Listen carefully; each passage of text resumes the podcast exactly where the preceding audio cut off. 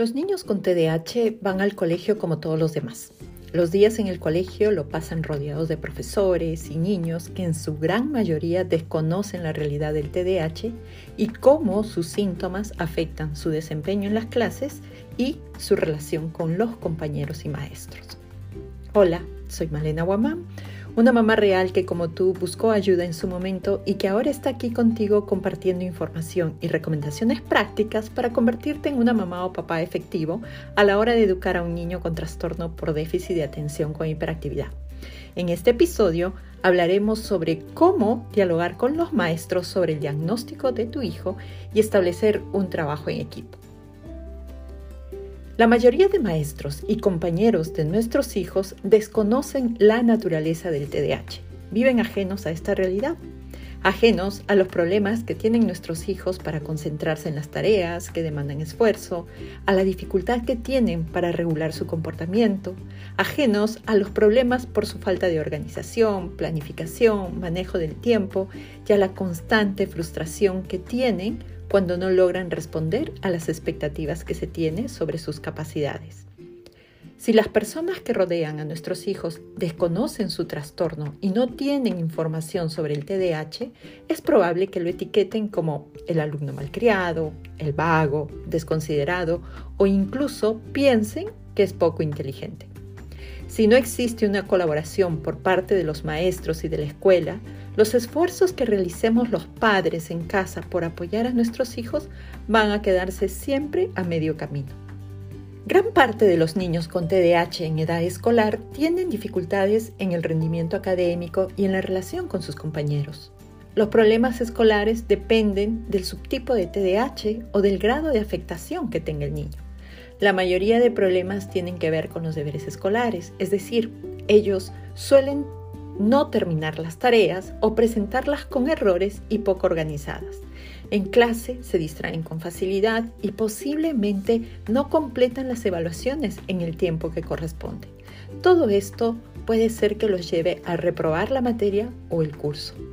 Otra de las dificultades que suele verse es la relación con sus compañeros. Los chicos con TDAH, en especial los subtipos combinado o predominantemente hiperactivo impulsivo suelen ser rechazados por los compañeros. Esto por su impulsividad a la hora de jugar y compartir. Es importante entender la importancia de la individualización cuando se habla de TDAH, para ayudar a los niños de forma efectiva a desarrollarse en el ámbito escolar y social. Recordemos que cada niño con la condición es único Debemos conocer sus características individuales para poder acompañarlo en su desarrollo. Otro punto clave a considerar es que las dificultades en el rendimiento académico no solo puede deberse a los síntomas del TDAH, sino también a una posible comorbilidad. Recordemos que el 40% de chicos con la condición pueden tener trastornos específicos del aprendizaje como la dislexia o la discalculia. El primer paso para un trabajo en equipo con los maestros es informar al colegio sobre el diagnóstico de nuestro hijo. Cuanto mayor conocimiento tenga el maestro sobre el TDAH y las características particulares de nuestro niño, es más probable que colabore efectivamente en la escolarización de nuestro hijo.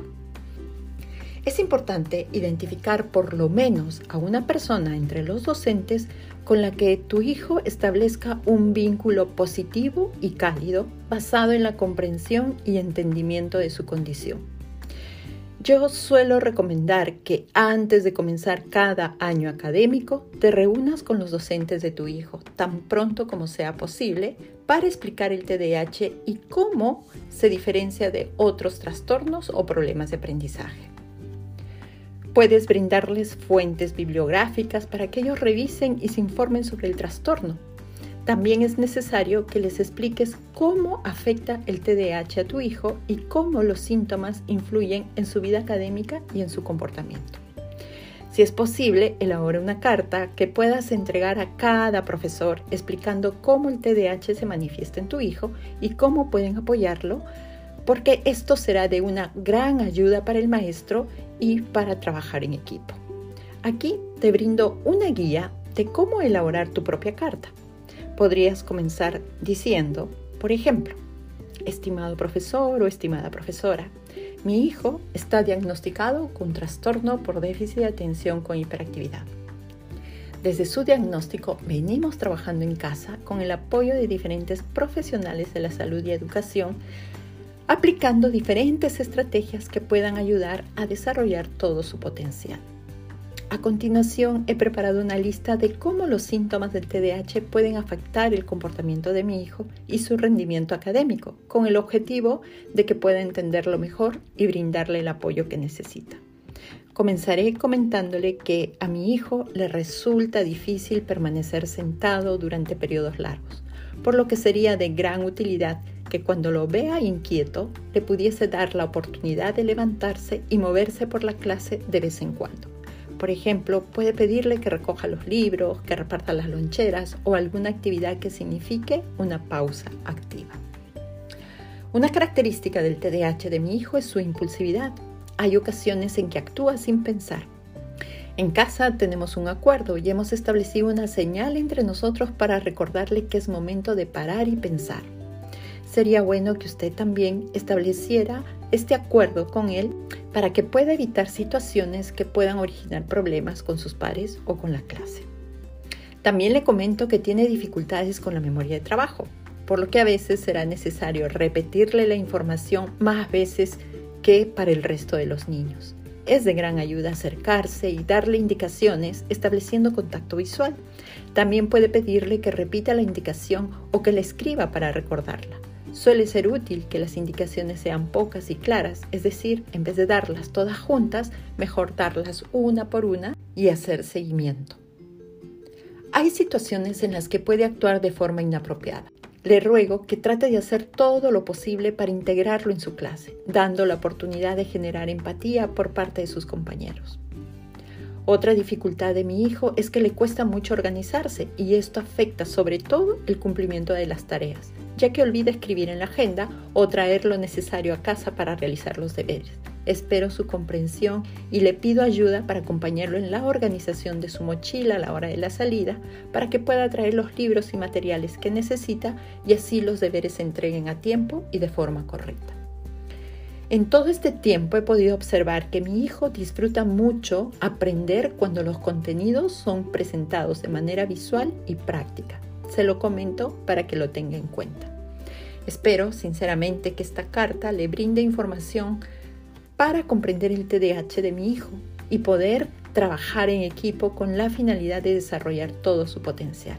Asimismo, le solicito hacerme llegar algunos consejos o recomendaciones que a usted le funcionen en el aula y yo pueda implementarlas en casa con él. Por favor, no dude en ponerse en contacto conmigo si hay alguna preocupación o duda al respecto. Gracias por su apoyo. Este es un ejemplo de una carta que podrías elaborar para entregar a cada uno de los maestros de tu hijo y así sensibilizarlos sobre el TDAH y así poder trabajar en equipo con los maestros de la escuela de tu niño. Hasta aquí lo que tenía preparado para compartirte en este episodio. Espero que la información brindada te sirva para ponerte en acción y convertirte en ese papá o mamá que tu hijo necesita para llegar al éxito. Gracias por acompañarme. Si te ha gustado el episodio de hoy, compártelo, comenta, así podremos llegar a más familias como la tuya. Y ahora te comento que ya lanzamos nuestros cursos online que te ayudarán a descubrir cómo convertirte en un padre positivo para el TDAH. Revisa el link de la descripción y no te olvides de seguirme en mis redes sociales. En Instagram estoy como Padres Positivos-TDH y en Facebook como padrespositivos.tdh. Te espero en el próximo episodio. Hasta entonces.